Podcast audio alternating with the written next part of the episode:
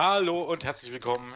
Wir sind es schon wieder. Mein Name ist Jens, aka JME, und bei mir ist wieder der Claudio, der Black Dragon. Guten Tag. Ja, wir haben uns heute vorgenommen, oder diese Woche vorgenommen, euch richtig auf den Sack zu gehen. Ich weiß gar nicht, äh, die wievielte, der wievielte Podcast das in dieser Woche ist. Es muss der sechste oder siebte sein. Und vermutlich wird es nicht der letzte diese Woche sein.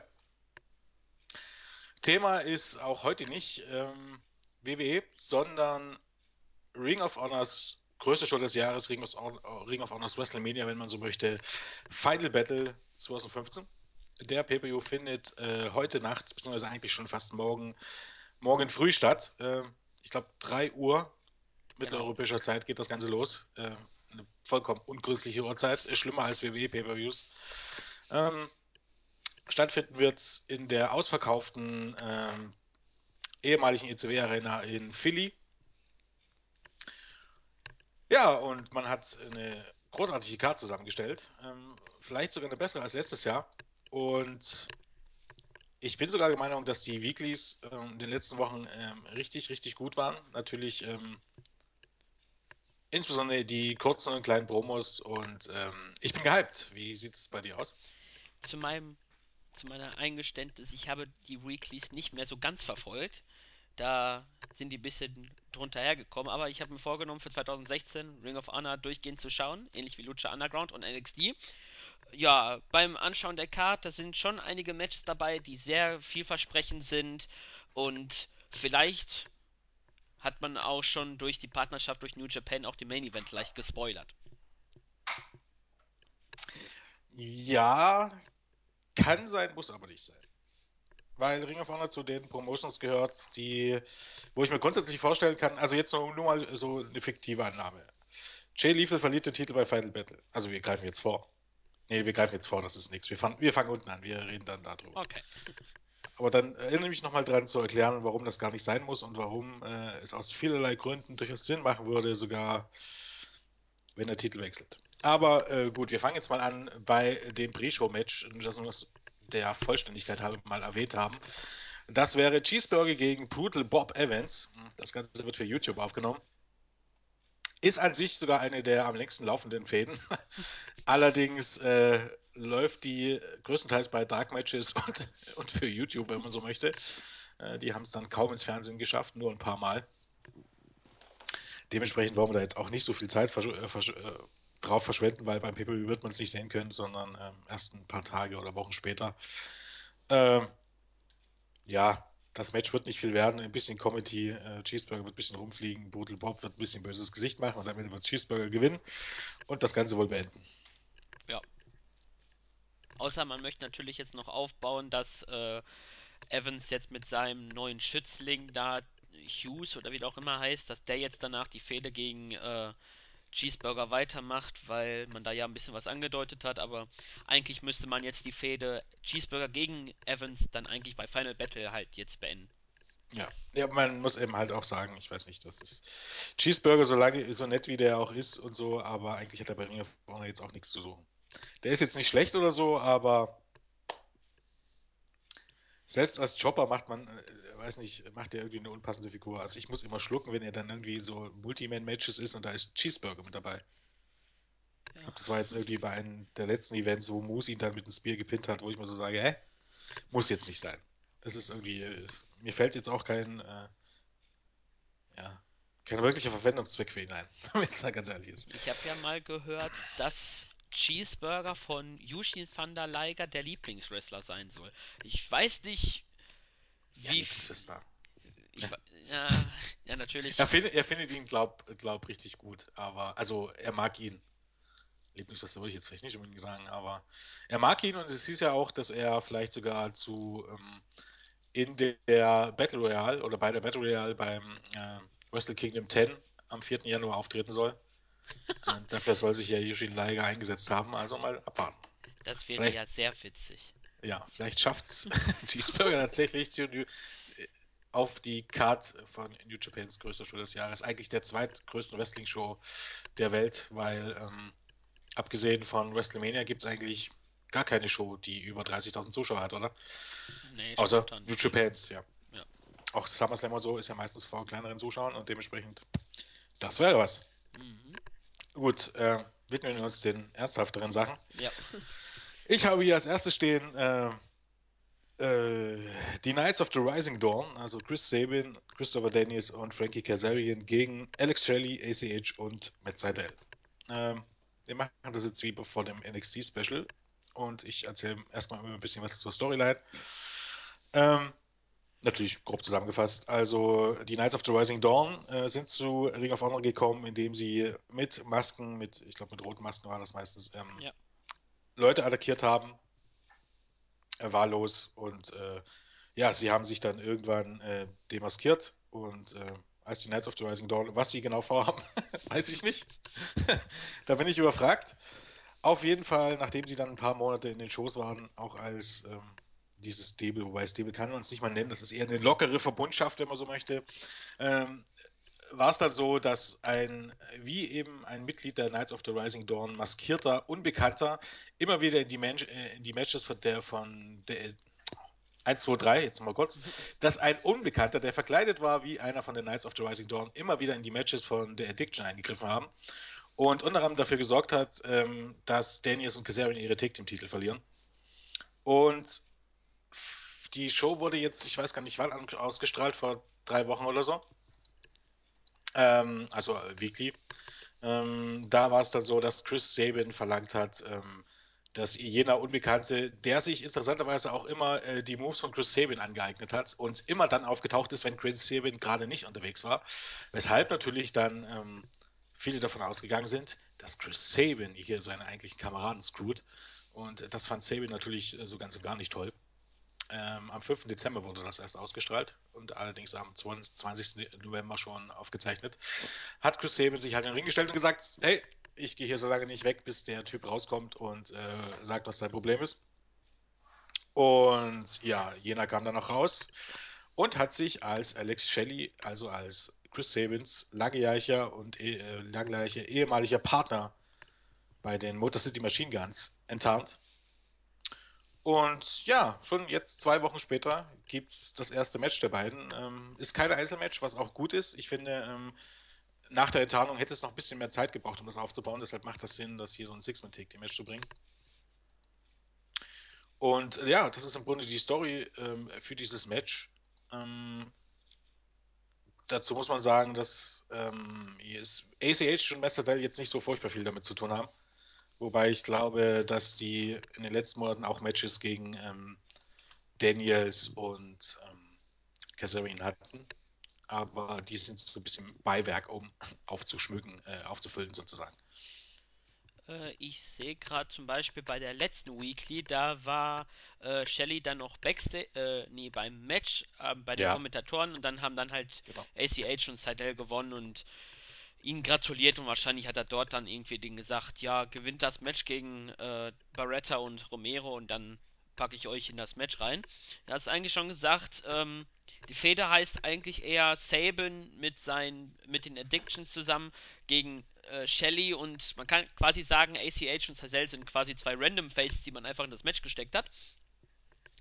Ähm, ja, vom Match selbst erhoffe ich mir ein bisschen was. Sind sechs gute Leute dabei. Es wird sehr oft rumgeflogen, besonders bei ACH und Seidel. Und ja, ich denke mir, dass man vielleicht äh, den Knights of the Rising Dawn den Sieg gibt.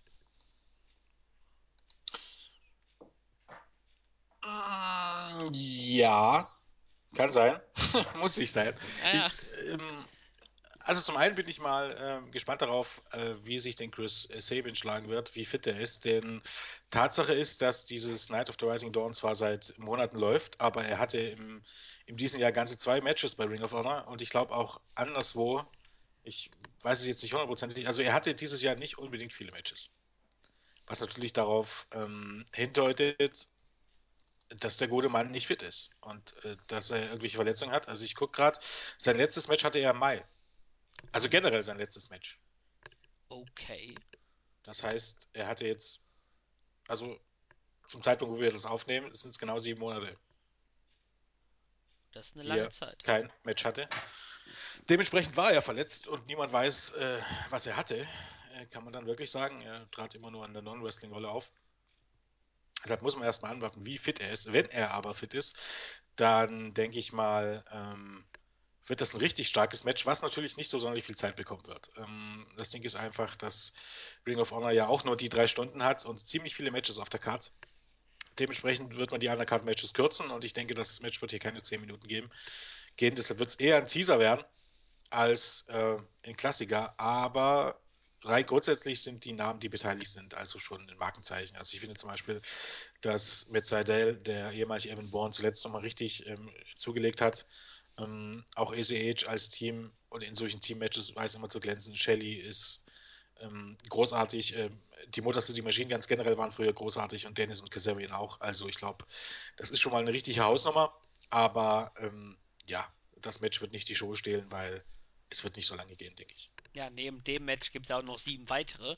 Und der Main Event wird, je nachdem wie es sein wird, äh, wie fit Styles auch sein wird, schon eine Zeit lang beanspruchen. Und von daher ist dann halt hier mal fünf bis sieben Minuten eigentlich eine recht gute Zeit. Und äh, ja, hast eigentlich da recht kurze Zeit. Und Seidel, der blüht eigentlich so seit seinem Abgang von äh, WWE, glänzt er eigentlich wieder so wie vor der WWE-Zeit.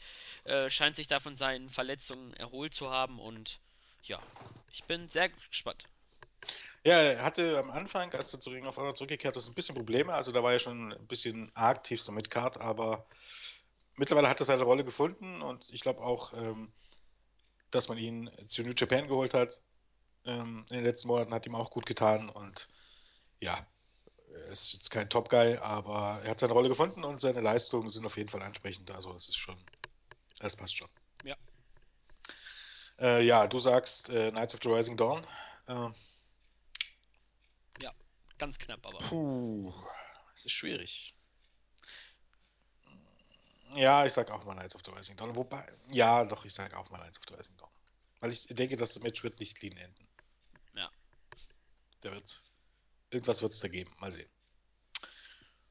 Gut, äh, weiter geht's mit, hm, lass mich mal überlegen, vielleicht einer meiner Lieblingsfäden in diesem Jahr.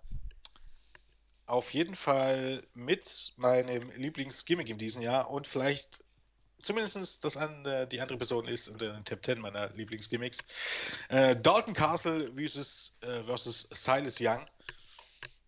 The Last Real Man versus The äh, Party Peacock oder wie auch immer er sich gerade im Moment nennen wird. Ja, ähm, wie erklärt man jetzt diese Storyline? diese Storyline sollte man gesehen haben. Ähm, Dalton Castle. Dalton Castle ist Dalton Castle ist eine Version aus Goldust, Tyler Priest, Fandango und äh, dem Model Rick Martell, wenn man so möchte. Mm, es ist halt ein schillernder Vogel, ähm, der, egal wo er hinkommt, sofort over ist. Also ähm, als Entrance-Musik hat er einen Abklatsch von, also in den, in den tiefsten Indies hatte er immer äh, I Want It All von The Queen. Bei Ring of Honor hat er jetzt dort einen Abklatsch, also wirklich ein, ein ich möchte nicht sagen 1 zu 1 kopiert, aber äh, 0,90 kopiert von I Want It All zu Dings ähm, von The Queen.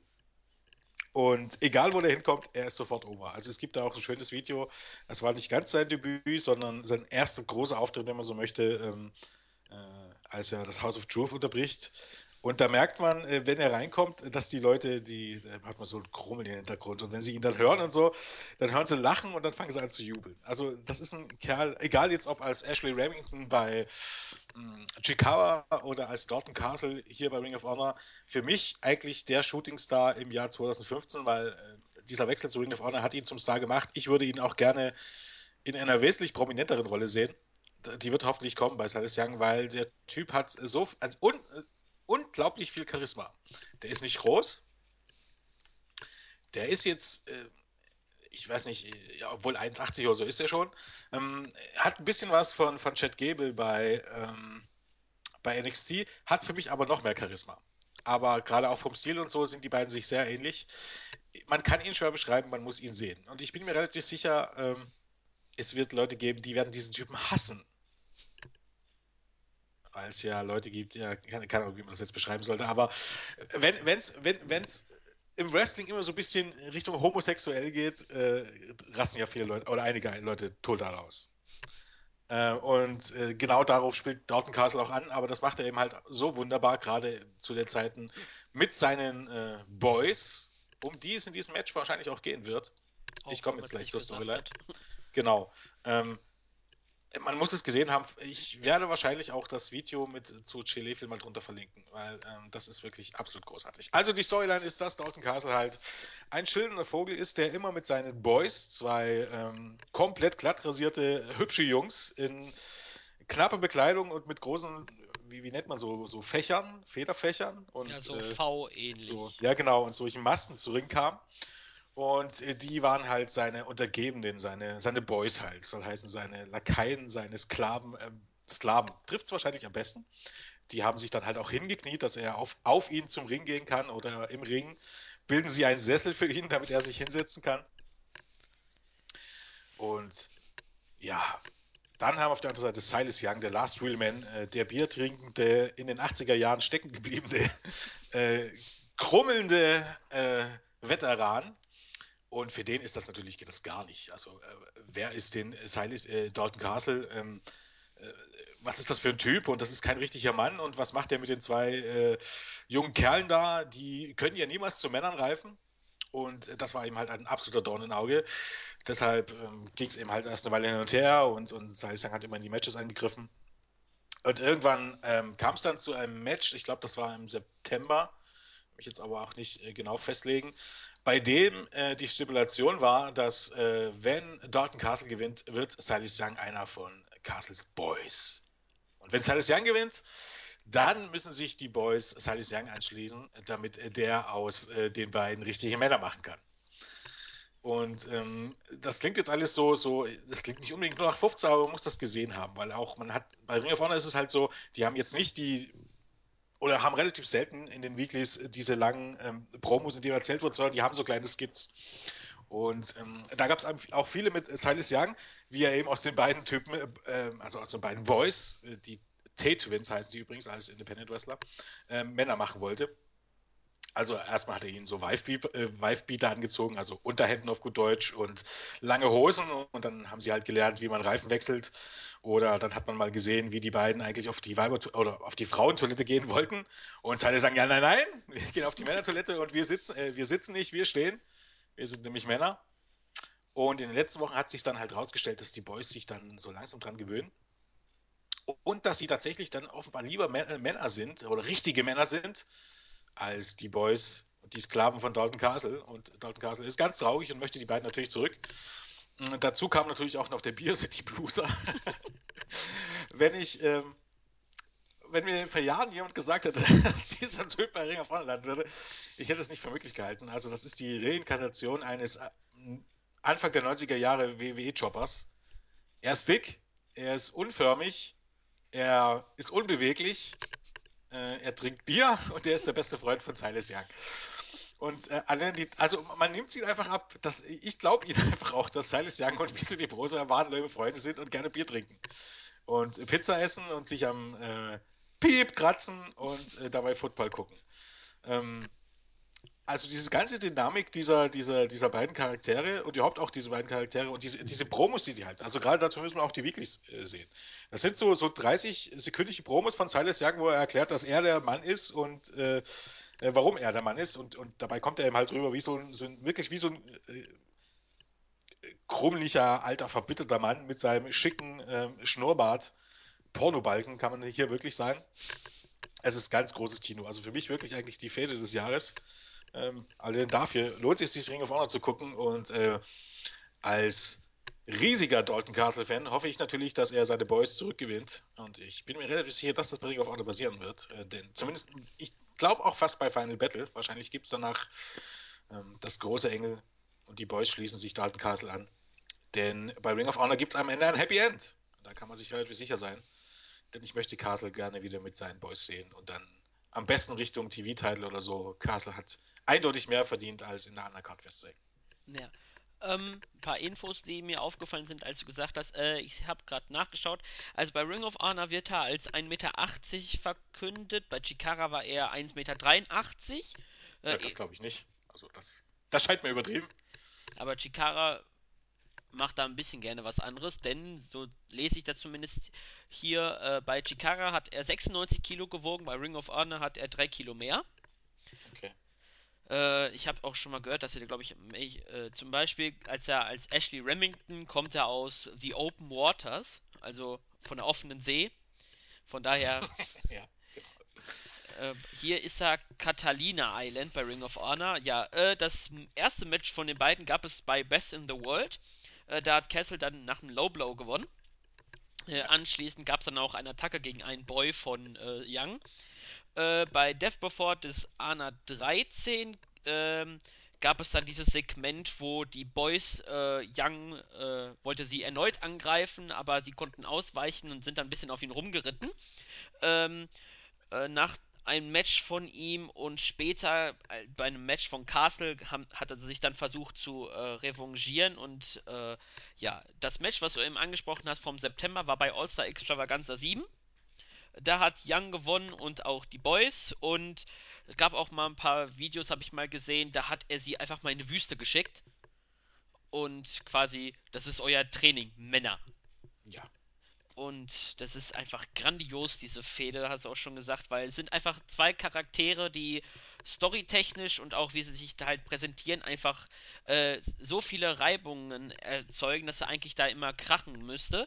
Und äh, ja, ich hab im Gegensatz zu dir, auch wenn Dalton Castle äh, sehr sympathisch ist, äh, ein großartiges Gimmick ist, ich schätze, dass vielleicht, vielleicht sieht man das noch ein bisschen die Fäde äh, zählt man sie noch ein bisschen und äh, die Boys verhelfen Young zum Sieg und dann sind sie keine Boys mehr, sondern Man und dann gibt es die Fehde Castle gegen die beiden Männer jetzt und äh, er will sie wieder zu seinen Boys machen, quasi, dass man so eine Schleife zieht, aber auch wie du schon gesagt hast, vielleicht gewinnt auch Castle dieses Match.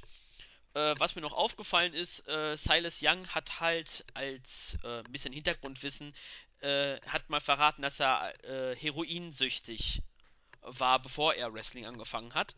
Äh, das, hat ein, das hat mir ein bisschen imponiert, dass er quasi in diesem hohen Alter, wie er jetzt ist, mit 36, hat auch erst sein Debüt vor 14 Jahren, äh, vor 13 Jahren gehabt. Ähm, dass er in so einem jungen Alter schon an Heroin da ein paar Probleme hatte. Aber ich gehe mal mit meiner Idee weiter, dass Castle das Match durch einen Eingriff von den Boys verlieren wird und äh, man da irgendwie ein bisschen was weiter strickt. Ja, sicher sein kann man sich natürlich nie. Ich gehe einfach davon aus, dass die Fehde jetzt auch schon gute vier Monate läuft. Nee, eigentlich schon seit Sommer sogar. Ich glaube, also mindestens seit Juli. Warte mal, jetzt gucke ich gerade mal. Äh, Dalton Castle gegen Silas Young gab es schon bei Best in the World 2015. Ja. Das ist Juni. Also die läuft auf jeden Fall schon sehr, sehr lange. Dementsprechend ähm, ist Final Battle natürlich als größte Show des Jahres auch irgendwie prädestiniert, ähm, diese Fehde zu beenden. Sicher sein kann man sich natürlich nicht. Äh, daher heißt es erstmal abwarten. Ähm, zum Match muss man einfach sagen, dass es ist irgendwie fast verkehrte Welt. Während Dawson Castle ja meinen sollte, das ist so ein flippy-flappy-Guy, der gerne durch die Luft fliegt, äh, hat der auch eben so Sachen wie ähm, Delayed Sherman Suplexes drauf, die er auch schon gegen Moose gezeigt hat. Und, und äh, wenn man sieht, dass, welche Statur Dalton Castle hat und welche Statur Moose hat, ist das unglaublich beeindruckend. Deshalb erinnert mich auch ein bisschen an, an Chad Gable. Während Silas Young als der, Last Real Man am Ende ja eigentlich ein Flippy Floppy Move als sein Finisher hat, wenn man so möchte. Hm, was ja auch schon wieder die äh, eigentlich ein bisschen ironisch und unpassend ist, aber dadurch, dass Silas Young ja ein Heel ist, passt das ja, wenn es äh, wenn er sich selbst nicht treu bleibt, wenn man so möchte. Äh, ich freue mich sehr auf das Match. Ich glaube, das Match wird auch in Ordnung, auch wenn es ähm, vermutlich ähm, viel, durchaus Eingriffe geben wird und so weiter und so, und so fort. Es kann natürlich auch sein, dass Dalton KS neue Boys mitbringt. Ist das schon so genau, dass wir irgendwann ein Six-Man-Take-Match sehen. Ähm, ich freue mich auf jeden Fall drauf. Vielleicht macht man auch ein Eight-Man-Tag-Team-Match mit dem äh, Beer City Bruiser raus. Der ist ja auch noch da irgendwie mit involviert. Ja, den braucht man halt immer, wenn, Take Matches anstehen. ähm, ja, gut. Weiter geht's mit dem nächsten Match, was ursprünglich mal äh, vermutet wurde, dass es ein Number One Contender Match wird, was ja mittlerweile äh, hinfällig ist, da Michael Elgin bereits Number One Contender ist. Michael Elgin versus Moose, äh, wieder eine ganz andere Art von Match. Ähm, und zwar ein Match von zwei in Anführungsstrichen großen, also auch auf Breite und Musku, Musku äh, Natur gesehen, äh, zwischen zwei großen äh, Big Guys, ähm, die sich ordentlich aufs Met geben werden. Ähm, die Story ist relativ einfach erzählt und zwar in den letzten Monaten haben Moose und Michael Elgin äh, beide ihre Gegner geblättet. Im wahrsten Sinne des Wortes und beide wollen ein Titelmatch gegen Jay Lethal.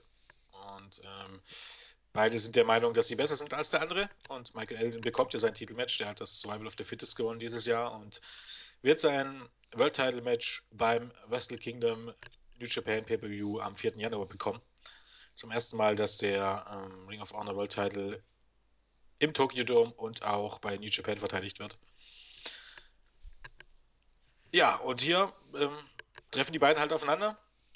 Und ähm, ja, das wird sicherlich ein interessantes Match werden, denke ich.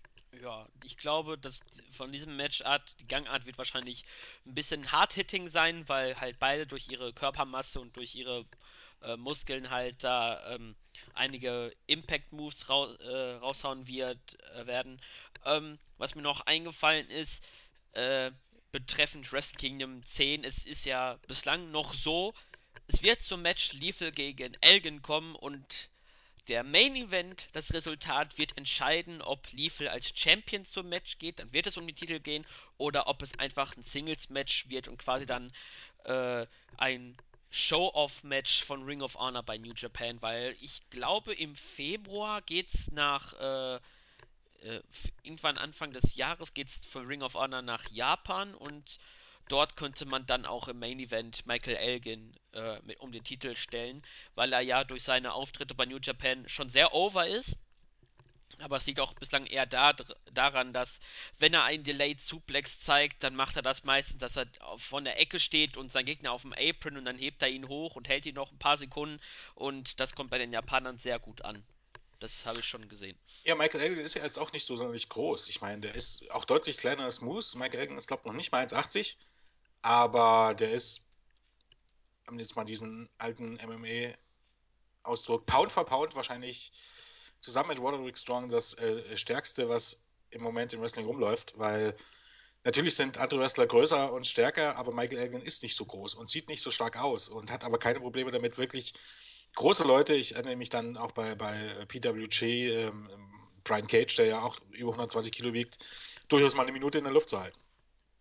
Als wenn es nichts wäre. Also Elgin ist da wirklich extrem ähm, beeindruckend in solchen Aktionen. Und da wundert es mich nicht, ähm, dass er in Japan gerade beim G1 so gut overgekommen ist, weil ich glaube, das passt dort gut hin. Also wenn es darum geht, ähm, hart auszuteilen und ähm, beeindruckter Moves zu zeigen, da ist Elgin schon der Richtige. Und ich war eigentlich immer der Meinung, dass Elgin für New Japan irgendwie wie geschaffen ist. Ähm, warum es dann so lange gedauert hat, weiß ich auch nicht so richtig. Aber im Gegensatz zu Leuten wie Leafler oder Adam Cole war es für mich bei, bei, bei Michael Elgin immer ein Selbstläufer irgendwie.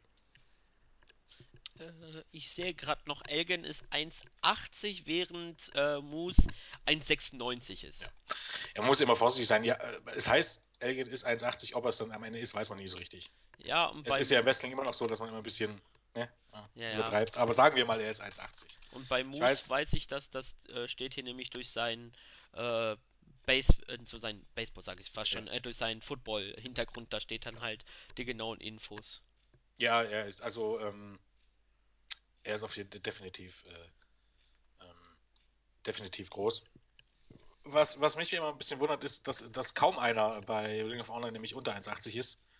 Ähm, die, sind, die meisten sind nämlich äh, überraschenderweise äh, ähm, äh, 5 foot 11. Das soll heißen genau 1,80. Und das ist immer drin. Ich glaube, Adam Cole, Kevin Owens, Michael Elgin, die sind, haben alle die gleiche Größe und das ist schon ein bisschen. Es ist ein bisschen verwunderlich, sagen wir mal so. Deshalb ähm, bin ich mir da nie so sicher, inwiefern das wirklich zutrifft. Ist am Ende auch egal, ob er jetzt 1,80 oder 1,78 ist. Äh, wem interessiert's? Ja. Ja, wer gewinnt? Ähm, ich würde sagen, Elgin, um ihn zu stärken.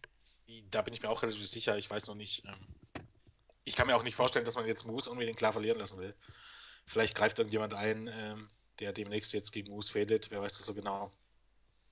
äh, weil man ihn ja auch ein bisschen schützen will. Äh, Moose hat sich gemacht in, in letzter Zeit. Er ist ähm, erstaunlich over bei der Ring of Honor Crowd. Ähm, ich weiß nicht, ob die alle nur gerne Moose chanten. Aber ja, es funktioniert. Auch das Match wird nicht Unmengen an Zeit bekommen, aber vielleicht die 10 Minuten, die es bekommen, da werden sie sich ordentlich ähm, durch die Gegend schmeißen und äh, aufeinander einprügeln. Und ich glaube, äh, das wird schon relativ gut werden. Ja. Apropos gut. Ähm, das zweite Match, auf das ich mich riesig freue, mm, ist ein Match zwei ehemaligen Tag Team Partner und zwei meiner aktuellen Lieblingswrestler aus unterschiedlichen Gründen. Ähm, Adam Cole versus Kyle O'Reilly in einem Crutch-Match. Was das genau heißt, weiß niemand. Ein Crutch-Match kann bei Ring of Honor auch ein ganz normales Match sein. Vielleicht bekommt es eine No-DQ-Stipulation. Man weiß es nicht ganz genau. Äh, die Storyline ist, dass Adam Cole ja ein Teil des Kingdom war, muss man erstmal so sagen, bis er sich verletzte und ähm, als er dann von der Verletzung wiederkam, dann äh, schien es so, als wenn er sich nicht unbedingt einverstanden damit sei, was den Michael Bennett, Matt Taven Maria Canellis immer so abziehen. Und äh, es deutete sich an, dass sich Adam Cole immer weiter von Kingdom entfernt, bis es tatsächlich dann zum Split auch kam, als die Kingdom ein Match gegen ähm, Red Dragon hatten. Und ja, bei Red Dragon ist eben halt äh, Kyle O'Reilly. Ein Teil von Red Dragon ist Kyle O'Reilly, der ehemalige Tag-Team-Partner und ein guter Freund von Adam Cole.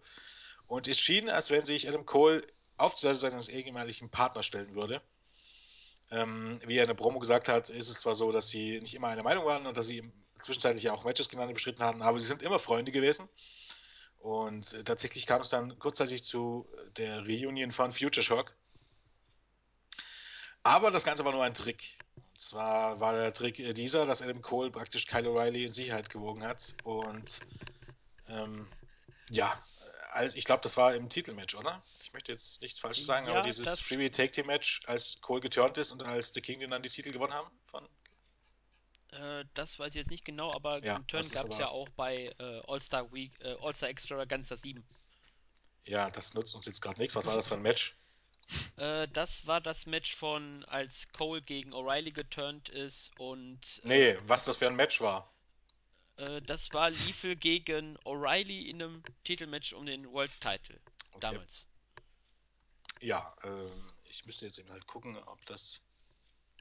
Ähm, auf jeden Fall gab es irgendwann mal ein Tag Team Match, wo ähm, ähm, bla bla bla, der Addiction gegen als Champions gegen The Kingdom gegen Red Dragon gekämpft hat und ich dachte, da war es so gewesen, dass ähm, Adam Cole auch dafür gesorgt hat, dass Red Dragon das Match nicht gewinnt, sondern dann am Ende The Kingdom sich die Titel von ähm, Addiction holen, aber das weiß ich jetzt nicht hundertprozentig. Jetzt müsste ich die ganzen Shows durchgehen. Das ist bei Ring of Honor halt relativ kompliziert. Ähm, ja, lange Rede, kurzer Sinn. Ähm, es war alles nur ein Trick, weil es macht nämlich keinen Sinn, dass, äh, weißt du, deshalb erzähle ich das jetzt gerade, es macht nämlich keinen Sinn, dass Adam Cole sagt, dass alles nur ein Trick war und ähm, der Trick war, dass am Ende nichts dabei rauskam. Mhm. Nö. Es muss ja auch einen Grund geben, warum sich, ähm, warum Adam Cole, warum äh, Adam Cole sich den beiden wieder angeschlossen hat. Naja, sei es drum. Ähm, ich glaube, das war auch nachher. Ähm, auf jeden Fall hat Adam Cole sich dann The King wieder angenähert, weil ähm, er eigentlich nur Kyle O'Reilly ähm, täuschen wollte und jetzt ist es sein Ziel, Kyle O'Reilly ein für alle Mal zu besiegen, weil Adam Cole sieht in sich den nächsten ROH World Champion und Kyle O'Reilly möchte wiederum selbst diesen Titel gewinnen. Und ja, Adam Cole hat angekündigt, ihn bei Final Battle so hart äh, mehr oder weniger ins Gesicht zu treten, dass Kyle O'Reilly danach Ring of Honor verlassen wird. Ähm, ja, ich bin wie gesagt ein bisschen enttäuscht, dass wieder so viel, wahnsinnig viele Matches auf der Karte stehen, weil äh, das nimmt einfach Matchzeit weg. Äh, zum Beispiel dieses Six-Man-Take-Team-Match ähm, Night of the Rising Dawn gegen Shelley und ACH und Seidel, das hätte man ruhig weglassen können. Das hat jetzt nicht so den Aufbau, dass es ein Six-Man-Take-Team-Match rechtfertigen würde. Und ähm, so werden dem auch Cole und Kyle O'Reilly, ich denke mal so, das wird die, die, die, die Matches bis auf den Main Event, die werden alle so um die 10 bis 12 Minuten bekommen. Das ist für einen Klassiker auch ein bisschen wenig. Mhm. Und bei den beiden ist es halt einfach so, dass die das Potenzial haben, ähm, ein Match of the Year abzuliefern. Und äh, die haben ja auch schon mal ähm, 2011 war es, glaube 2012, das Fighting Rules Match, das Hybrid, Hybrid Rules Match bei Best in the World, was eigentlich ähm, insbesondere Adam Cole erst so richtig zum Star gemacht hat, weil er nach einem Big Boot von Kyle O'Reilly sich die Unterlippe aufgerissen hat oder die Lippe aufgerissen hat und geblutet hat wie, ja, sagen wir es einfach so, wie ein Schwein. Also das Match, bis dahin war das Match einfach so, dass die Fans, ja, die waren zufrieden oder so und dann als Adam Cole wirklich geblutet hat, also das lief wirklich. Äh, waren die Fans immer ein bisschen so wie tasmanische Teufel, also die sind dann ähm, komplett durchgedreht. Und ähm, ab diesem Moment war das Match auch absolut großartig und das hat eben halt erst, wenn man so möchte, dafür gesorgt, dass Adam Cole dann in den nächsten Jahren zu dem Star wurde, der er ist. Und ähm, für mein Dafürhalten ist auch Adam Cole von, von wirklich vielen talentierten Leuten, die es in der Independent-Szene gibt, ist für mich Adam Cole, und ähm, ich sage das schon seit mindestens zwei Jahren, ich glaube sogar noch länger, für mich eigentlich ein Typ, der eigentlich in den nächsten Jahren, vielleicht sollte er es auch längst schon sein, äh, derjenige sein sollte, der der Guy bei WWE ist. Um ehrlich zu sein. Der Typ hat den Look. Ich meine, der ist, okay, auch nur, in Anführungsstrichen, nur 1,80 groß.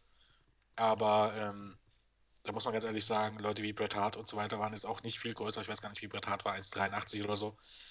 Ähm, er hat den Look. Wenn du den in den Anzug stehst, äh, ähm, keine Ahnung, versprüht er Star, was eben vielen Leuten absolut fehlt.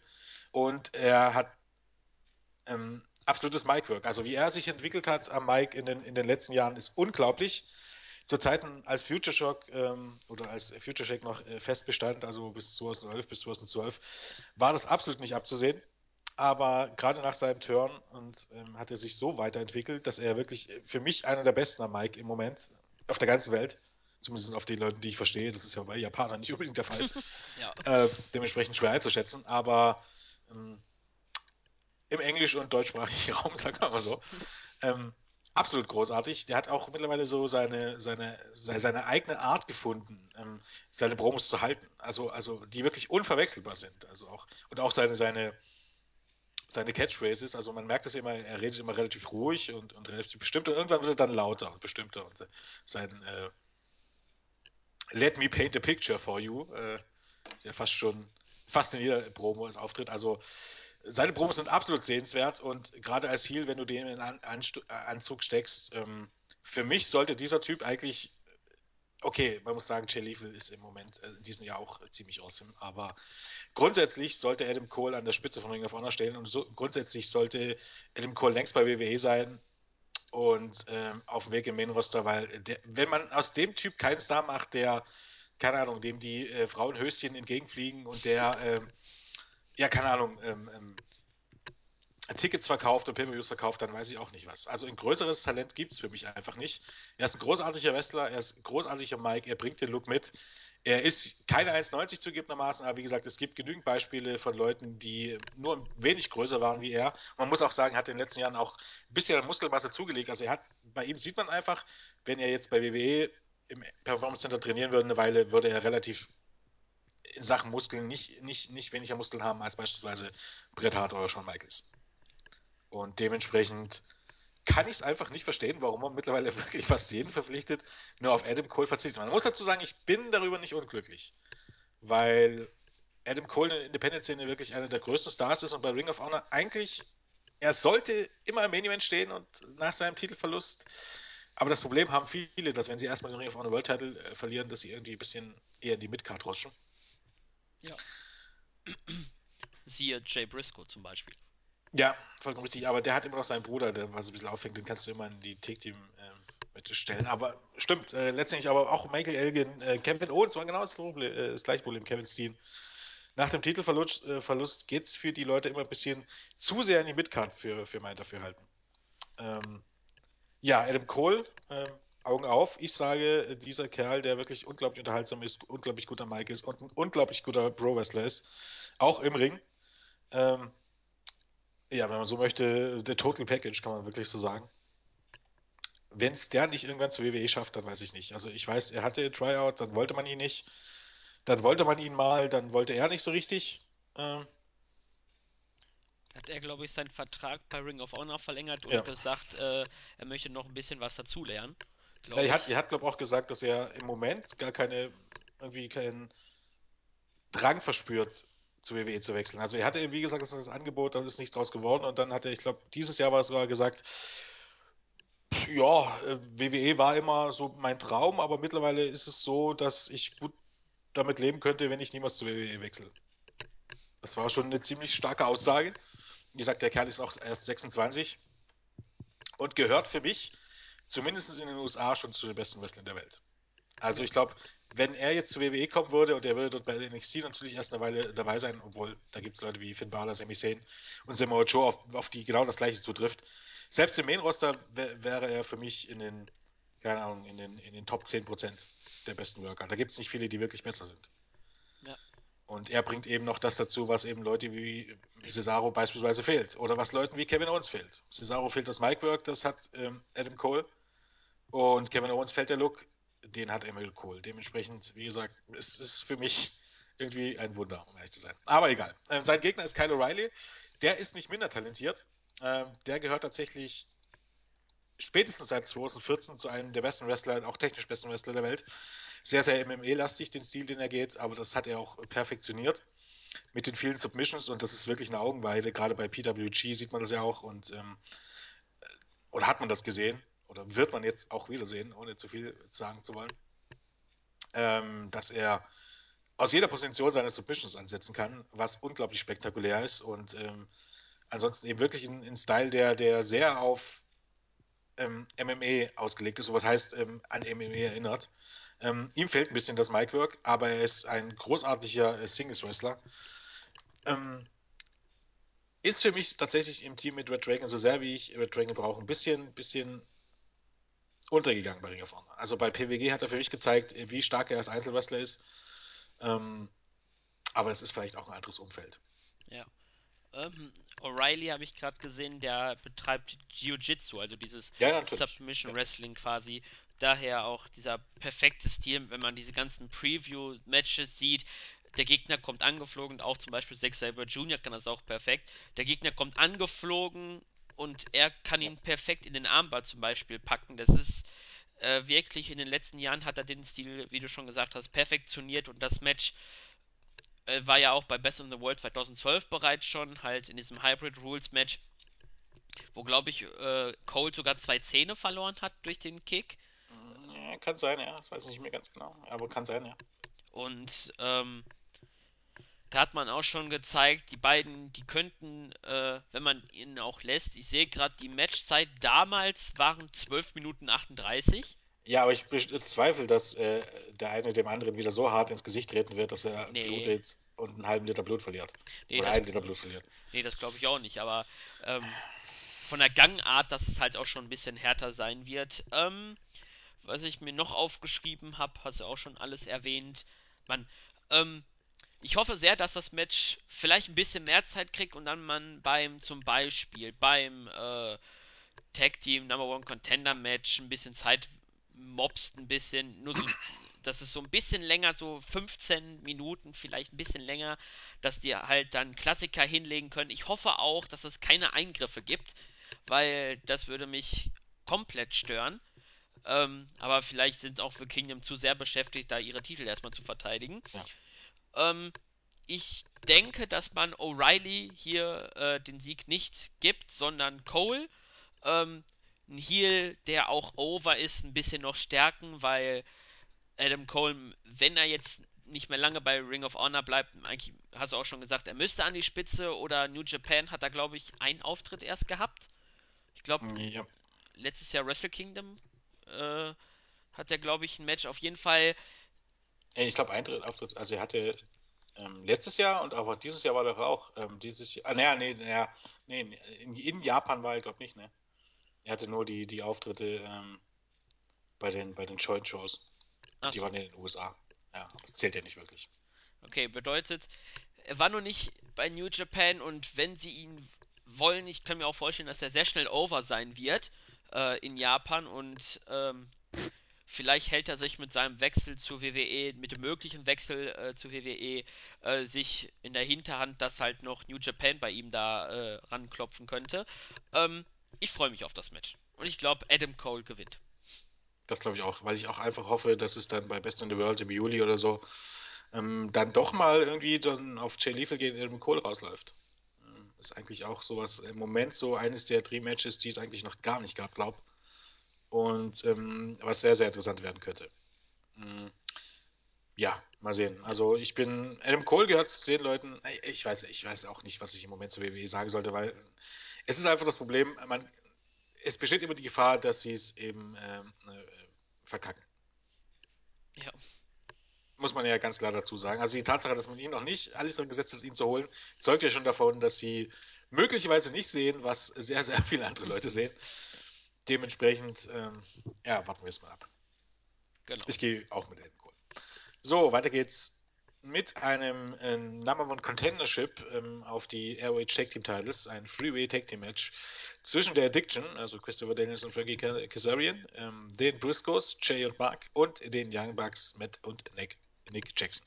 Äh, Entschuldigung, Jens, ich sehe gerade, äh, das sind nicht The Addiction, weil die sind ja schon im Six-Man Tag Team Match. Das soll eigentlich äh, The All Night Express sind in diesem Match drin. Äh, vollkommen richtig. Tatsächlich. Keine Ahnung, was da schief gegangen ist. ähm, ja, dann halt der All Night Express, weil zwei Matches bestreiten die anderen nicht. Das werde ich jetzt gleich auch mal ändern. Gut, ähm, ändert aber an Ausgangslage nicht viel, um echt zu sein.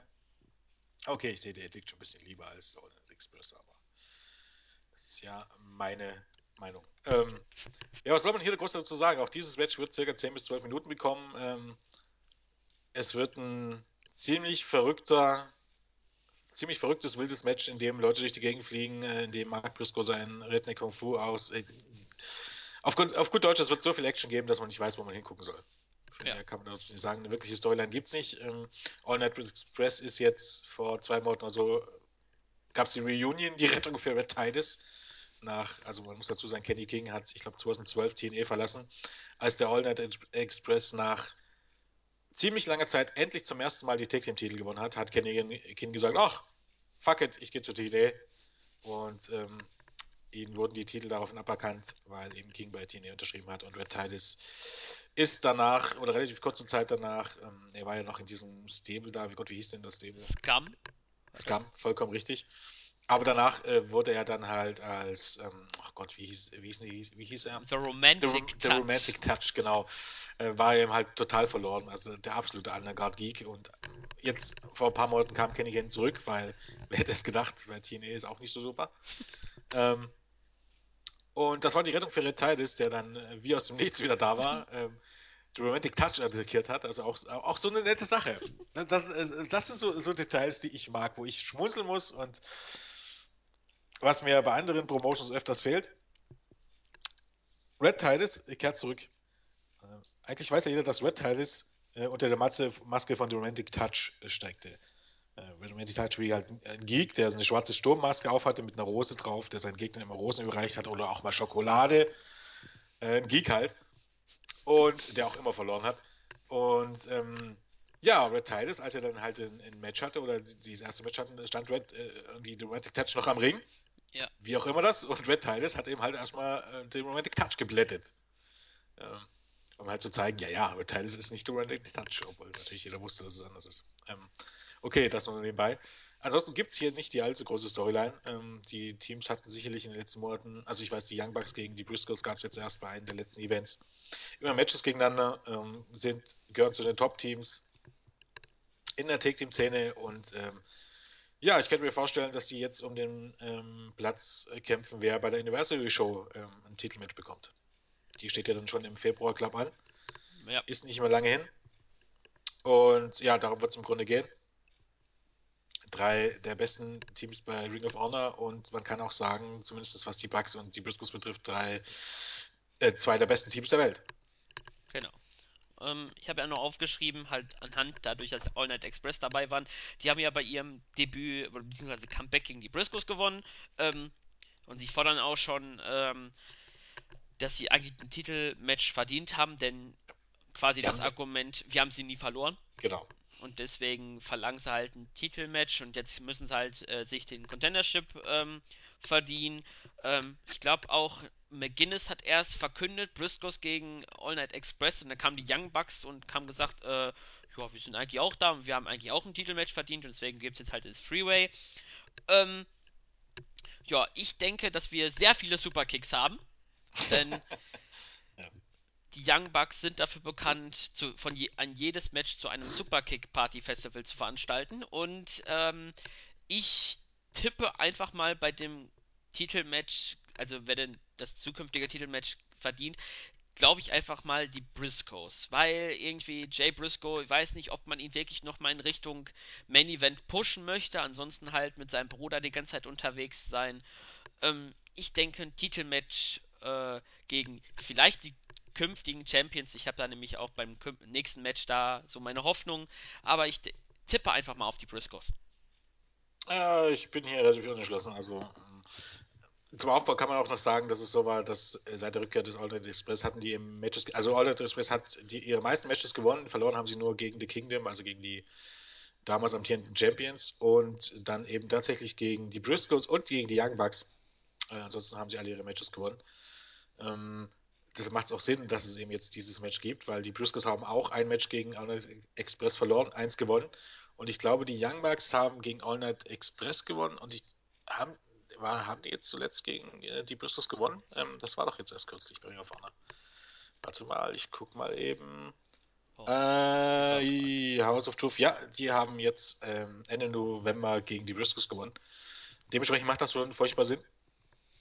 Und ich bin mir nicht sicher, also ich, ich traue es eigentlich allen drei Teams zu. Ich traue es zu, dass es mal ein All Night Express nach ihrer Rückkehr das Titelmatch geben will. Die Young Bucks macht natürlich furchtbar viel Sinn, weil ich auch glaube, dass es neue Tag Team Champions geben wird.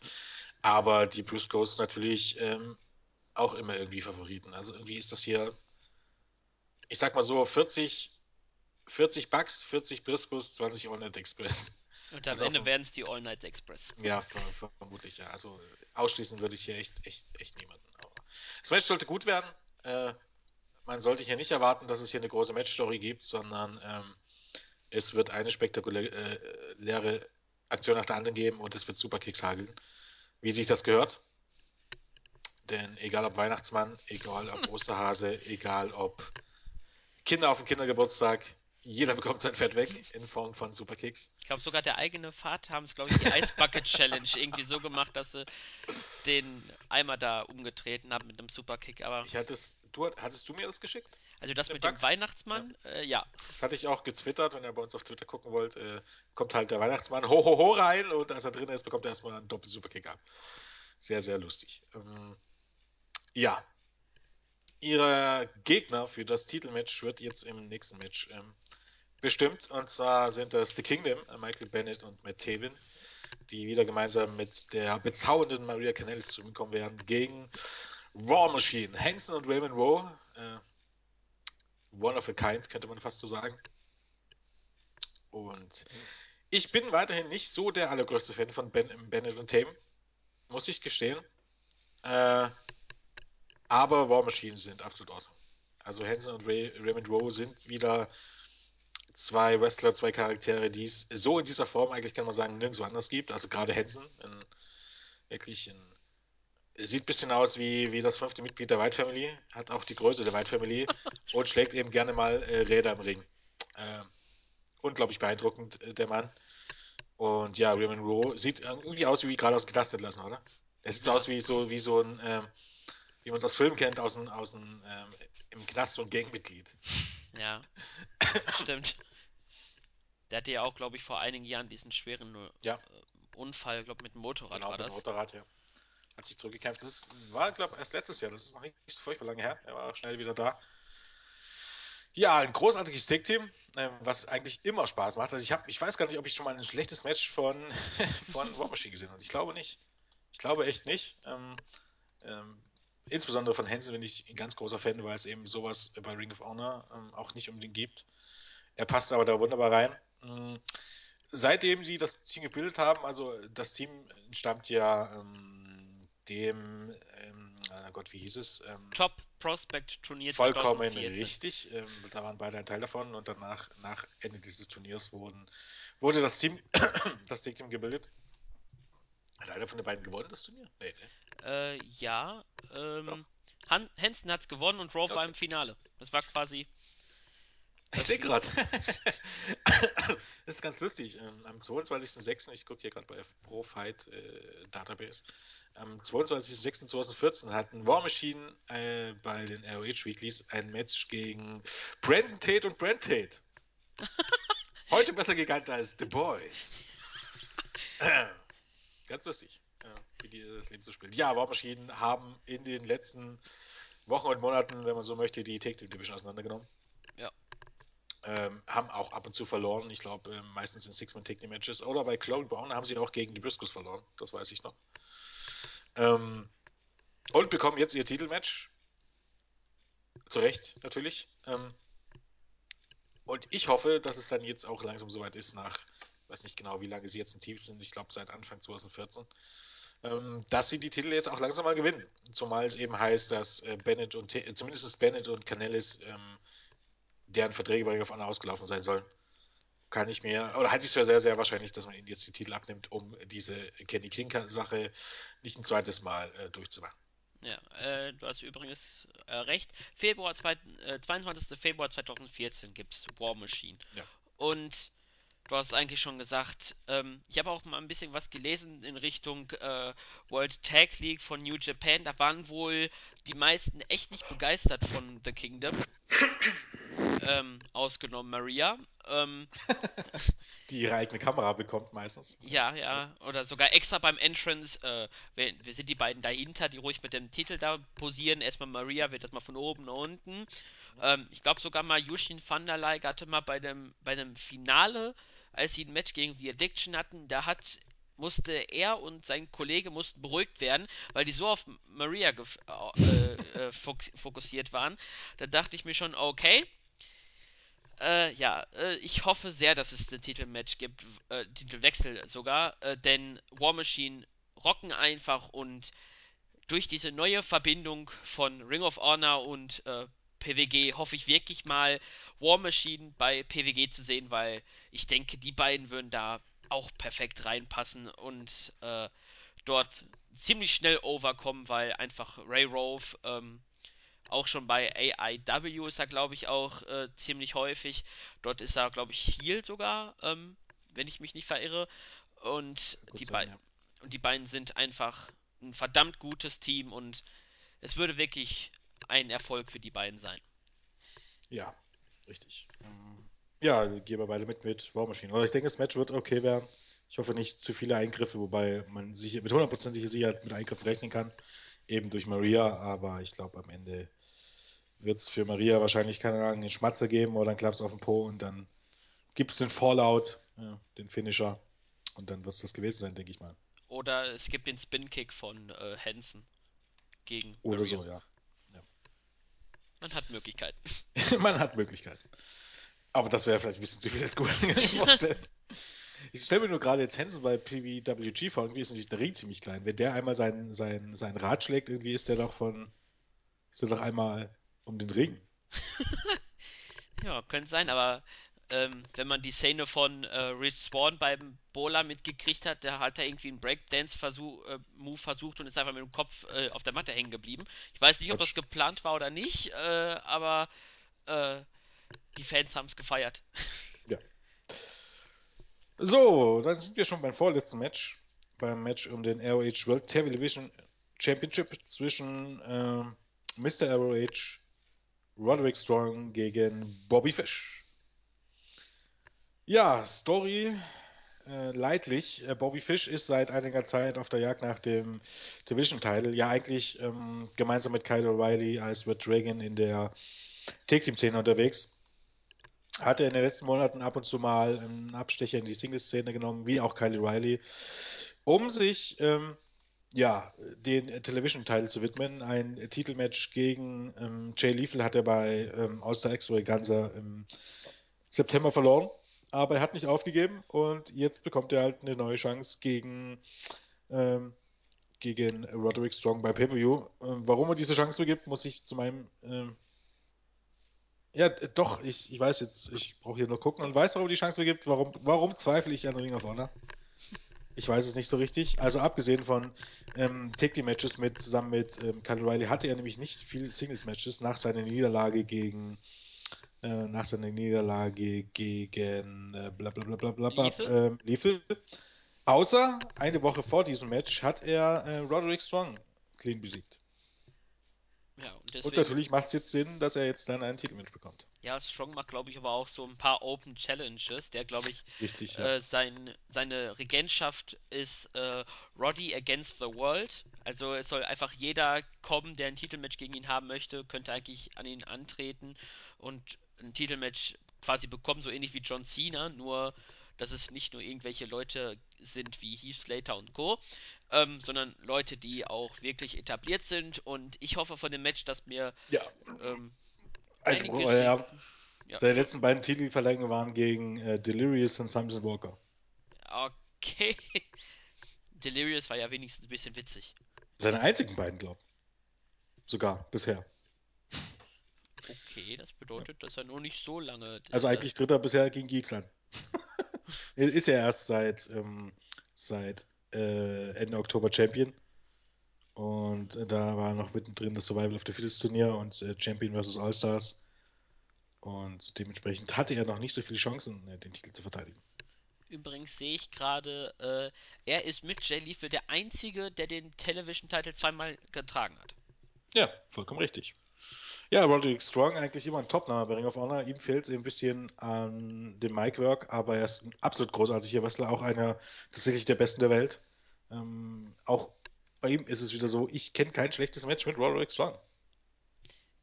Kenne ich auch nicht. Ich weiß nur mal, äh, zumindest weil ich das Match gesehen habe, äh, das Match gegen äh, Zack Sabre Jr., Marty Skull und Tommy End bei PWG. Da hat er sich einen kleinen Botch erlaubt, nämlich die Apron äh, Apron Backbreak, Backbreaker, sagen wir es mal so. Äh, der ging nämlich daneben, denn da, wo Ja. dann School am Ende landete, war nicht der Apron, sondern der knallharte Boden. Ja, das weiß ich, das habe ich auch gesehen. Aber äh, sowas passiert halt. Auch, auch Ja. sein, sein hier Death by Roderick, also dieser Suplex in Backbreaker, der ja vollkommen surrealer Move ist eigentlich, auch der gibt öfters daneben. Ja, das sieht auch nicht dann. Aber die, den, das ist, das ist so ein Move, den kannst du, den kannst du eigentlich auch nicht sauber aufführen. Das ist, ich weiß nicht.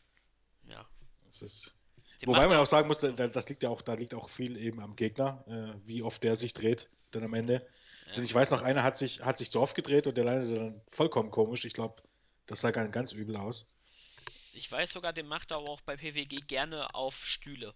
Dass er Ja, einfach ja, den ja, Gegner dann einfach auf Stühle schmeißt. Ähm, ja, zum Match selbst. Beide sind sehr gute Wrestler. Roderick Strong braucht man, hast du ja auch schon gesagt, der kann eigentlich keine schlechten Matches zeigen. Bobby Fish kann das Niveau auch mitgehen und wenn man dem Match genügend Zeit gibt, was natürlich bei acht Matches auf einer Pay-Per-View-Card nicht so jetzt äh, so unglaublich viel Zeit bekommt, je nachdem, wenn äh, Ja, ich hoffe, man, man ja, verzichtet endlich mal auf die Intermission. ja, dann Die hat ist ja man dann, nun mittlerweile total lächerlich bei drei Stunden. wie lange ist die denn meistens so? Viertelstunde, glaube Oh, Also das hatte man ja früher gemacht, weil früher die iPay-Per-Views äh, im Internet musstest du ja keine Rücksicht drauf nehmen, wie lange dir eine Shows gehen. Soll heißen, Ring of Honor Pay-Per-Views gingen dann gerne mal über vier Stunden. Und dann macht es natürlich auch Sinn, acht Matches zu zeigen. Jetzt wird das ja auch nicht nur mehr im Internet, sondern auch ähm, als herkömmlicher Pay-Per-View angeboten und dementsprechend hast du nur noch diese drei Stunden. Und ähm, trotz allem hat man die, ist man die Intermissions nicht losgeworden. Also was das soll, weiß ich jetzt nicht genau. Und dementsprechend hattest du die letzten Pay-Per-Views, die waren alle richtig gut. Äh, Eigentlich alle Pay-Per-Views, die Ring of Honor, also herkömmliche Live-Pay-Per-Views, die Ring of Honor bisher hatte, die waren alle richtig gut. Aber du hattest nie so ein richtiges Match of the, also so ein richtig hundertprozentiges Match of the Year-Kandidat dabei, weil die Matches einfach immer zu kurz waren. wegen dieser Intermission. Äh, Die natürlich dazu beigetragen hat. Generell, wenn du acht Matches auf der Karte hast und du hast nur drei Stunden Zeit, dann ist da nicht viel. Weil es bei Ring of Honor eben halt auch keine Zwei-Minuten-Matches gibt. ja. Man hätte eigentlich auch das äh, Tag Team Match von den äh, Knights of the Rising Dawn hätte man auch am besten in die Tag, dana- äh, Tag darauf in die Ja, Tapings genau. stecken können. Ja. hätte man ein bisschen mehr Luft gehabt. Ich hoffe dennoch, dass man dem Match genügend Zeit gibt, denn dann wird es ein Klassiker. Zwar kein Match of the Year-Kandidat, weil dafür hast du auch schon gesagt, ist die Zeit zu knapp, außer man hat die Intermission nicht. Dann ist natürlich Potenzial äh, dabei und ich denke, Strong wird den Titel verteidigen. Ja, da bin ich mir relativ sicher. Ich meine, Bobby Fish, es ist halt hier immer auch Potenzial dafür eine Überraschung, weil Bobby Fish eben auch noch keinen großen Einzeltitel gewonnen hat. Aber ich glaube einfach nicht dran. Bobby Fish ist, wie gesagt, ein großartiger Wrestler. Mm, aber ich glaube auch nicht dran. Zumal er den Strong-Titel auch gerade erst gewonnen hat. Nee, das glaube ich nicht. Okay. So, kommen wir zum Main Event, der es auch wirklich in sich hat. Und zwar um den ROH World Championship, wie nämlich Jay Lethal ähm, heute im Wrestling Observer Live Radio bekannt gegeben hat. Ist jetzt ein ganz großes Thema im Locker Room bei Ring of Honor, dass der Titel fortan ROH World Championship genannt wird und nicht mehr ROH World Heavyweight Championship. Mit der Begründung, dass bei Ring of Honor nur wenige Heavyweights sind, was nämlich falsch ist, zumindest UFC-Standard. Ähm, Brian Alvarez hat Liefel dann gefragt, äh, wie schwer Liefel ist und Liefel hat gesagt, ähm, ich glaube 210 Pfund und äh, ja, ganz knapp, knapp über der, Light Heavyweight. Ja, genau. Ähm, und äh, Alvarez meinte, ja, dann bist du ein Schwergewicht. Dementsprechend ganz lustig. Äh, Airways World Championship zwischen äh, Jay Lethal gegen AJ Styles. Und ähm, ja, das ist das nächste Match, auf das ich mich wirklich, wirklich äh, richtig freue, weil Lethal heftete lange Zeit äh, das Stigma an, dass er ein richtig guter Wrestler ist, mit einem, äh, grundsätzlich mit viel Talent, aber der, dessen Gimmick nie irgendwie ernst zu nehmen war und der immer ein bisschen, nicht unbedingt Comedy war, äh, Comedy war aber der nie so aus, der nie den Eindruck machte, als wenn er ein passender World Champion und ein passender Main Event Player wäre. Ja, und meiner Meinung nach hat sich das dieses Jahr grundlegend geändert. Also für mich ist er im Moment wirklich äh, vom Gesamtpaket her, jetzt nicht unbedingt nur vom Wrestlerischen, vom Gesamtpaket her, einer der besten der Welt, weil Mike Gimmick äh, in Ring, ähm, er ist einfach ein großartiger World Champion. Ähm, und ähm, dieses, ähm, ja, diese, diese Verbindung mit Drew Martini und äh, Taylor Hendricks und Donovan Dijak äh, und äh, wie auch immer jetzt äh, äh, Jay Diesel heißt, ist großartig. Und ja, ihm stellt sich jetzt der für viele beste US-amerikanische Wrestler derzeit entgegen, AJ Styles, der ja, ich meine, bei AJ Styles war bei TNA ein Star. Braucht man nicht drüber reden, im Main Event Star. Seitdem er aber TNA verlassen hat, ist er irgendwie, überall wo er hinkommt, ist er ein richtiger Big Player. Also das Beste, was ihm jemals äh, passieren konnte, ist, dass er TNA verlassen hat.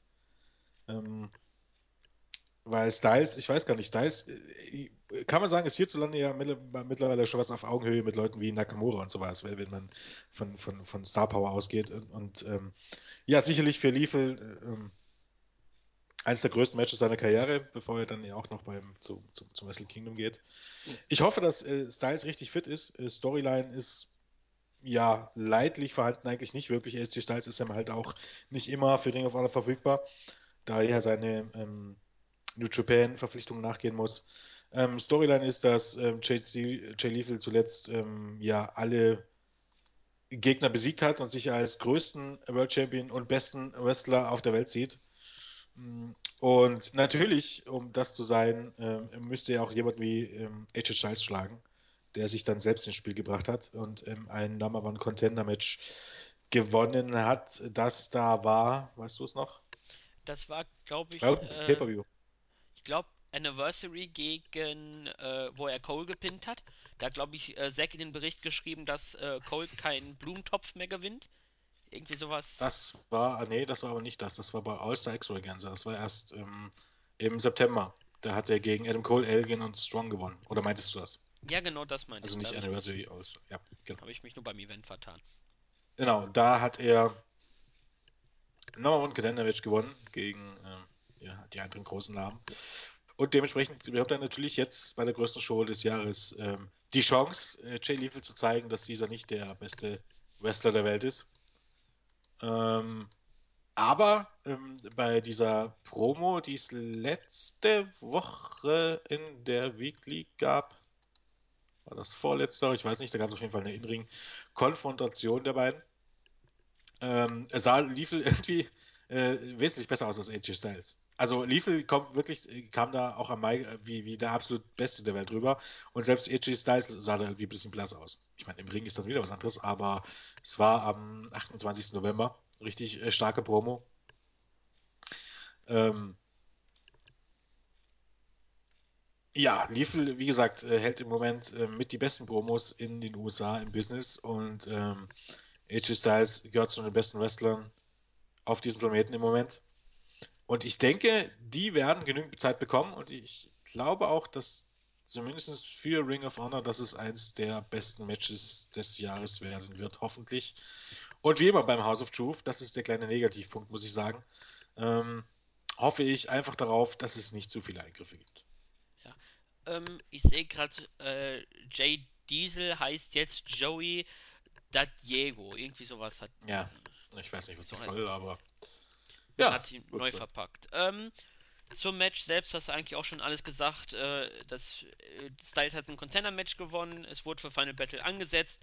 Und jetzt weiß ich auch wieder, ich sollte dich ja am Anfang, wolltest du ja schon loslegen. Äh, das haben wir das aber dann ja auf jetzt verschoben. Warum es eventuell einen Spoiler gab, da hast du ja gesagt, dass es ja durchaus möglich ist, dass Styles trotzdem den Titel gewinnt. Denn bei Wrestle Kingdom 10 gibt es ja das Match Elgin gegen Liefel. Und sollte Liefel halt den Titel bis zur Wrestle Kingdom behalten, kann ja auch sein, dass man in den Tapings danach ihm eventuell den Titel abnimmt, quasi. Ist ja auch noch eine Möglichkeit. Und ähm, ja, aus diesem Grund äh, hat man zumindest aus meiner Sicht äh, so einen leichten Spoiler äh, gemacht. Ähm, deswegen denke ich auch, dass Liefel in einem sehr starken Match, ähm, je nachdem wie Styles halt die Verfassung sein wird, ähm, dass er dort dann das Match gewinnen wird, halt in Anbetracht dessen, dass es halt bei Wrestle Kingdom 10 äh, Styles gegen Nakamura gibt und ich irgendwie nicht denke, dass es dann Champion vs. Champion Match sein wird. Jo, dann lass mich dir mal sagen, oder lass, lass mich mal äh, für dich Zweifel sehen. Ähm, Ring of Honor ist nicht TNA oder ist nicht WWE. Also ich erinnere daran, oder ich habe gelesen, dass WWE bei Monday Night Raw, nachdem ja, ich weiß nicht, ob du es gesehen hast, aber eine nette Anekdote, ähm, die Stipulation des Main Events bei Monday Night Raw war, entweder äh, gewinnt Roman Reigns das Titelmatch oder muss er, wird er gefeuert. Ne? Das war die Ja, Stipulation. Vor diesem Main Event hat man angekündigt, dass Roman Reigns am Dienstag bei ESPN austreten wird. äh, okay. Ja, das macht furchtbar viel Sinn, ne? ja, Die Liebe zum Detail. Und diese Liebe zum Detail gibt es im Gegensatz zu WWE, gibt es bei Ring of Honor. Ähm, Erstmal dadurch, dass er auch immer dabei steht, dass äh, wenn der und der den Titel bis dahin noch hat, wird es dieses Titelmatch geben. Und zweitens ist, man ist sich ja bewusst, dass das potenziell ein Spoiler wäre. Ne? ja, Wenn AJ Styles fit ist und wenn man sich sicher sein kann, dass AJ Styles in den nächsten Monaten antreten kann, bin ich mir nicht hundertprozentig sicher, ob Styles nicht gerade deswegen den Titel gewinnt. Es ist Ring of Honor und Ring of Honor ist das zuzutrauen. Aus dem einfach kühlen Grund. Ähm, am 4. Januar gibt es das Match AJ Styles gegen Shinsuke Nakamura. Und was haben AJ Styles und Shinsuke Nakamura zusammen? Äh, gemeinsam? Abgesehen davon, dass sie bei New Japan antreten. das sind große Namen. Also spontan fällt mir da jetzt. Dass sie im Februar ähm, und wann sind die, wann sind die Joint Shows von Ring of Honor? Wann äh, geht Ring of Honor nach Japan? War es auch Februar? Das weiß ich nicht so genau. Äh, kann ich mal eben nachschauen. schwach. Nee, warte, ich gucke selber gerade.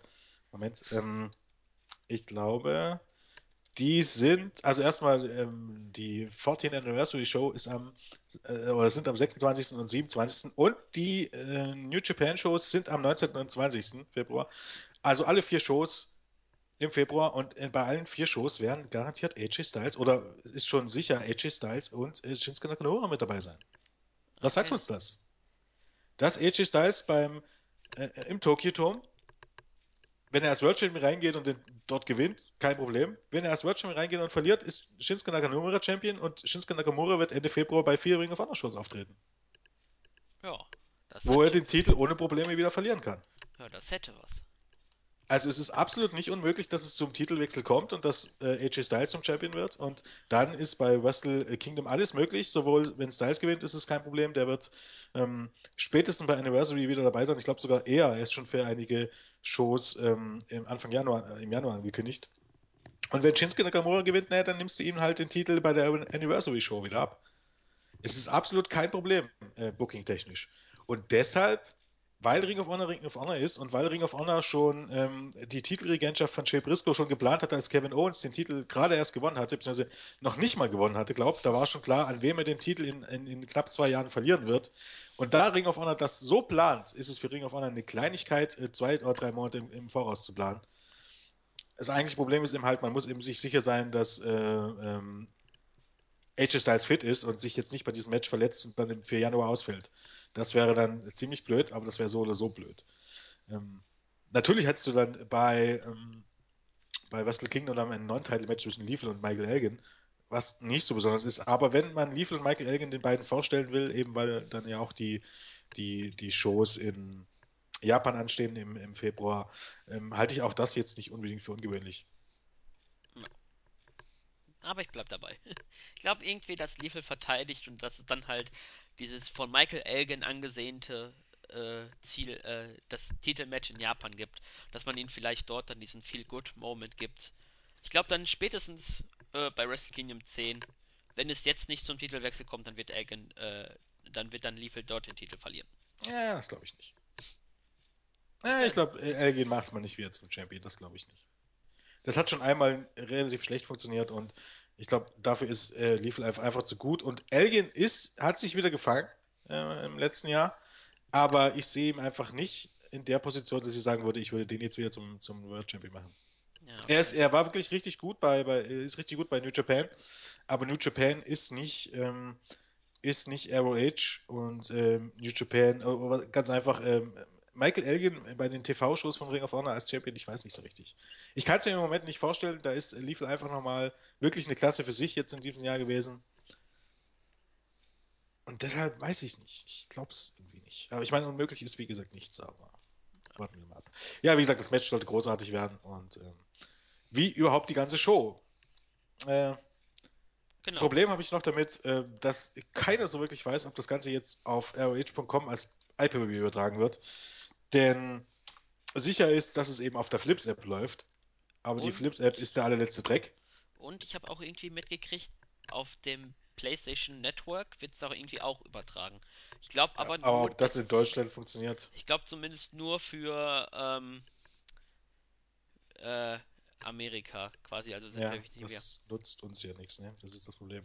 Ja. Flips App funktioniert auch in Deutschland, aber Flips App kostet, glaube der Spaß auch 35 Euro und ich weiß, dass das, ähm, dass die letzten Übertragungen von Ring of Honor New Japan alle unglaublich schlecht liefen. Und äh, du kannst nicht auf dem Fernseher gucken. Also auf Tablet und Handy oder so. Hallo, ich gucke mir doch den Kack nicht auf, auf. Wie bescheuert ist das denn?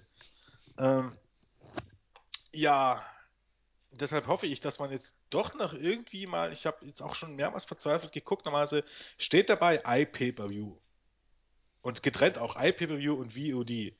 Und es stand auch dabei, also bei, bei dem, beim, beim, beim Werbetrailer stand auch äh, hier live on Pay-Per-View, äh, Flips App und äh, on ROHWrestling.com. Aber es gibt keinen Button. Gottverdammt. es gibt keinen Button zum Verstellen, es gibt keinen Preis, es gibt nichts. Ja, dann müssen wir wohl damit leben. Ja, davon ab, davon, ja, das Problem ist einfach, zwei Probleme. Erstens, die Show beginnt äh, 3 Uhr mitteleuropäischer Zeit. Das bedeutet, dass der Graben 6 Uhr zu Ende ist. Das ist schon ein bisschen äh, harter Stoff, um ehrlich zu sein. Also 2 Uhr ist noch so eine Sache, um 5 ins Bett gehen, naja, okay. Kann man mal machen, ne? Mhm. Aber 6 Uhr ins Bett gehen, uh. UFC Pay-Per-Views gehen auch schon mal manchmal bis halb sieben. Oder sieben. Ja, das mag sein, aber ich gehöre ja nicht zu den Leuten, die sich das live angucken, dementsprechend. Äh, bin ich da raus. Ja, das sind aber... dann immer diese ganz schlechten Zeiten, die dann ja. lieber irgendwann nachmittags, dass sich dann als. Wobei, man muss sagen, halb sieben geht noch. Da kannst du immer noch sagen, du stehst um fünf auf und guckst dir nur die Main an. Ja, ist natürlich auch möglich. Ist für mich jetzt auch nicht was, aber für, für Zack wäre das beispielsweise was. für unseren alten Frühaufsteher. Ähm, deshalb ist es ein bisschen blöd. Ähm, ich hoffe einfach, dass es noch wird, weil man es ja auch nicht gebacken kriegt, die Show sofort ähm, dann auf ROH.com hochzuladen, wenn's, ähm, wenn sie vorüber ist. Dann wäre es ja auch kein Problem, da würde man sich das einfach ähm, dann ähm, Samstagmorgen bestellen und in Ruhe angucken. Ja, warten wir es mal ab. Ich hoffe, es gibt noch Informationen dazu. Vielleicht in dem Moment, wo ihr das hier auch schon lest, vielleicht gibt es da auch schon äh, den Link mittlerweile zum Bestellen. Mal sehen, wo ihr das hier hört, nicht lest. Ja. Entschuldigung. Und ansonsten sind wir durch soweit, oder? Ja, eine sehr gute Card. Alles hat einen Aufbau. Manche mehr, manche weniger. Und Final Battle hat halt wieder sein Motto. Es wird bei einigen Matches, wie zum Beispiel Castle gegen Young, oder auch vielleicht, je nachdem, ob man es zum letzten Mal O'Reilly gegen Cole sieht, es wird auf jeden Fall der Final Battle, also der finale Kampf zwischen denen sein. Ja. Ich versuche jetzt gerade zu gucken, was denn letztes Jahr bei Final Battle auf der Karte stand. Aber ich bin der Meinung, dieses Jahr ist besser von der Karte her.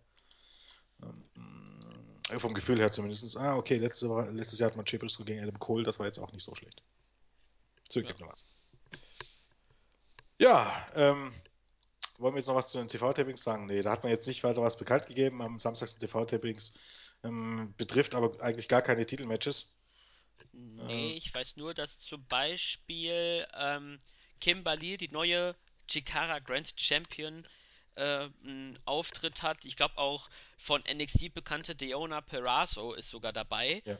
Ähm, dazu noch ein paar, äh, zwei, glaube ich, Women's of äh, Honor Matches. Dazu hast du noch Elgin gegen Cole. Ähm, Mark Briscoe gegen Adam Page. Oh, der ist zum Glück nicht mit seinem oh, BJ Whitmer. Ach, der ist zum Glück verbannt worden ja, von dem Event. Auch satt. ja, zum Glück gibt es das Match nicht. Schade drum, äh, Whitmer gegen äh, Steve Corino, Corino wäre, ja. glaube ich, nochmal ein sehr intensives Match gewesen. Dann hast du noch ein Trip, äh, Four Corner Survival, Jay Briscoe gegen Dalton Kessel, gegen Moose, gegen Matt Seidel und noch ein Titelmatch von den möglichen Number One Contender All Night Express gegen RPG, Weiß, äh, Trent Beretta und Rocky Romero. Genau. Ansonsten sind natürlich auch alle wichtigen äh, Champions oder bald Champions angekündigt, also Leave Styles Strong. Kingdom, äh, äh, Bobby Fish und War Machine, aber die haben noch kein Match, weil man ja nicht spoilern möchte. Ne? Richtig. Und ich sehe gerade noch, äh, Jerry Lynn wird bei Final Battle da sein. Denn so, okay. in, in, einer Promo hat er gesagt, da gab es ja in der letzten Weekly ähm, ja. die Promo und er gesagt, er wird sich dieses Match anschauen und er glaubt, dass Styles den Styles Clash äh, mit Pin äh, bringen wird. Und als ich mir diesen neuen, den neuen Jerry Lynn, den kannte ich ja noch mit langen Haaren angesehen habe, dachte ich, äh, ist das eine neue Person? Denn mit früher ist er nicht mehr zu vergleichen. Nö, ist alt geworden, sagen wir es doch einfach mal so. Ähm, aber ja, ne? Ja. Bist du sicher, dass der da ist? Ist der angekündigt? Ich weiß gar nicht. Ja, da haben sie, ähm, der gab, okay. hat er, glaube ich, sogar noch eine Promo gehalten, dass er dort sein wird.